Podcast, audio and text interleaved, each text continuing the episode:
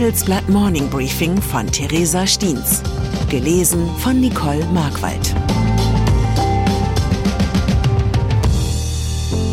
Guten Morgen allerseits. Heute ist Mittwoch, der 25. Oktober. Und das sind unsere Themen. Eskalation. China provoziert im Schatten des Nahostkonflikts. Entspannung. Hedgefondschef beruhigt den Anlagenmarkt. Erfindung. Zwei Startups konkurrieren um Lithium Recycling. Nach einer kurzen Unterbrechung geht es gleich weiter. Bleiben Sie dran. ChatGPT und andere Technologien verändern unsere Arbeitswelt rasant. Bei der Veranstaltung Work in Progress diskutieren wir in der Handelsblatt Media Group die Zukunft des Arbeitsmarktes, HR-Trends, KI, mentale Gesundheit und neue Leadership-Perspektiven. Sei am 13. und 14. Juni in Düsseldorf oder virtuell dabei und melde dich jetzt an unter work-progress.de. China. Die menschliche Aufmerksamkeit ist ein knappes Gut. Das gilt nicht nur für Einzelpersonen, sondern auch für Regierungen und schließlich die gesamte globale Öffentlichkeit. Das weiß auch der chinesische Staatschef Xi Jinping. Im Schatten des Nahostkrieges geht China jetzt auf Konfrontationskurs mit den Philippinen. China testet die Entschlossenheit der USA, neben Israel und der Ukraine noch einem dritten Partnerland militärisch zur Seite zu stehen. Chinesische Schiffe sind am Wochenende im südchinesischen Meer mit der philippinischen Küstenwache und einem militärischen Versorgungsboot kollidiert. Die Regierung in Manila wirft China vor, die Schiffe bewusst gerammt zu haben. In den vergangenen Monaten hatten sich die Vorfälle in dem seit langer Zeit bestehenden Territorialkonflikt gehäuft. Philippinische Boote wurden abgedrängt, mit Lasern bestrahlt und mit Wasserwerfern beschossen. Nun ist es erstmals zu einem direkten Zusammenstoß gekommen. Ein gefährliches Zeichen der Eskalation und ein Indiz dafür, dass Imperialisten weltweit derzeit ihre Chance zum Handeln wittern. Konflikte.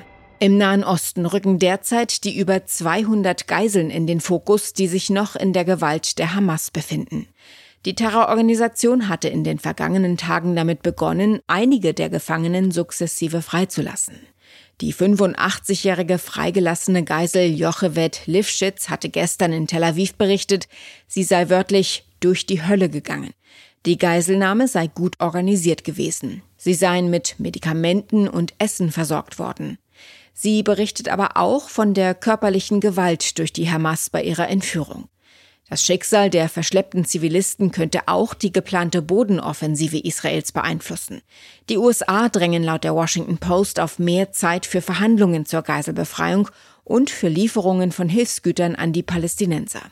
Außerdem hatten hochrangige US-Regierungsbeamte die Sorge geäußert, dass Israels Plan für eine Eliminierung der Hamas zu viele Schwächen aufweise. Das Tunnelsystem unter dicht besiedelten Gebieten mache den Schutz von Zivilisten beinahe unmöglich. Sollte die Offensive starten, wäre eine Freilassung weiterer Geiseln wohl sehr unwahrscheinlich.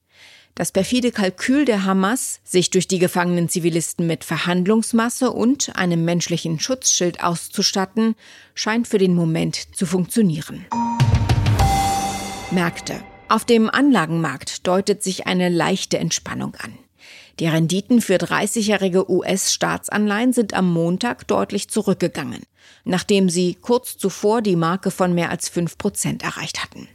Zurückzuführen ist diese Entwicklung auf einen einzelnen Mann, Bill Ackman, Chef des Hedgefonds Pershing Square. Monatelang hatte Ackman sein Geld auf steigende Renditen gesetzt. Anfang der Woche indes hat der vielbeachtete Wall Street Investor eine Kehrtwende vollzogen. Es gebe, Zitat, zu viele Risiken in der Welt, Zitat Ende, um diesen Kurs weiter zu verfolgen. Das hat Ackman am Montag auf X, ehemals Twitter, verkündet. Eine sich selbst erfüllende Prophezeiung. Denn Ackmans Argumentation ist an den Märkten auf Widerhall getroffen, ließ die Renditen fallen und den Kurs steigen. Ich muss gestehen, dass mich diese Nachricht schon ein wenig zum Nachdenken gebracht hat. Dass die Worte eines einzelnen Hedgefondsmanagers in den sozialen Medien eine solche Wucht entfalten und dass sie Auswirkungen auf den globalen Anleihenmarkt haben können. Das finde ich schon sehr erstaunlich und auch durchaus ein wenig bedenklich. Rohstoffe. Der Stoff, aus dem die Zukunft gemacht wird, schimmert silberweißlich. Lithium ist unumgänglich, um die rasant steigende Nachfrage nach Produkten mit Lithium-Ionen-Batterien zu befriedigen. Smartphones, Akkusägen, E-Autos. Kein Elektroprodukt kommt ohne aus. Bisher wird der kritische Rohstoff allerdings noch zu wenig recycelt. Das Problem, es lässt sich kaum aus dem Abfallprodukt der Batterie der sogenannten schwarzen Masse extrahieren. Dabei erwarten Experten in einigen Jahren eine Schwemme von Altakkus. Sechs Millionen Tonnen Lithium-Ionen-Schrott könnten nach 2030 auf den Markt kommen. Eine Studie der RWTH Aachen beziffert den möglichen Erlös mit Recycling ab dem Jahr 2035 allein in Europa auf 8 Milliarden Euro.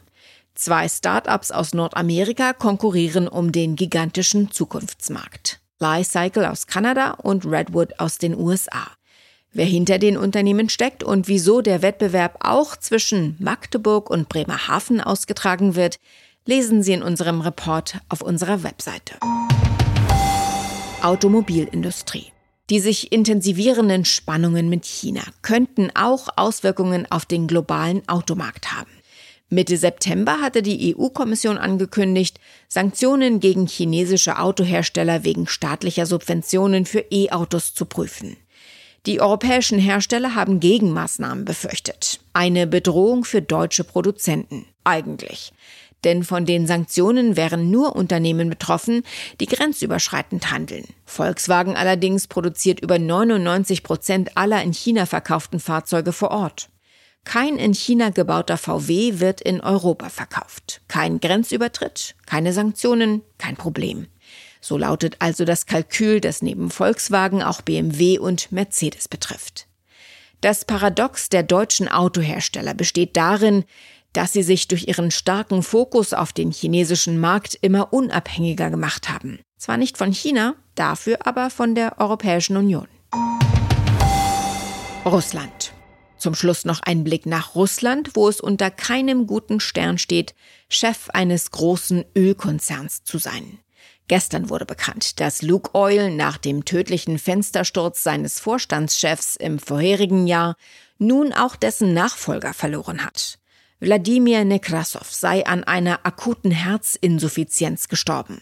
Das hat das Unternehmen mitgeteilt. Seit der Invasion in der Ukraine häufen sich in russischen Unternehmen plötzliche Todesfälle. Im Mai war der Luke Oil Manager Alexander Subotin angeblich bei einer okkulten Behandlung gegen Alkoholsucht ums Leben gekommen. Auf den ersten Blick scheint es, als würden die Unternehmer vom Pech verfolgt. Auf den zweiten allerdings eher von Wladimir Putin. Ich wünsche Ihnen einen guten Tag, an dem Sie von niemandem verfolgt werden. Ihre Theresa Stiens. Wie navigieren Deutschlands Top-Vorständinnen durch die aktuell schwierigen Zeiten?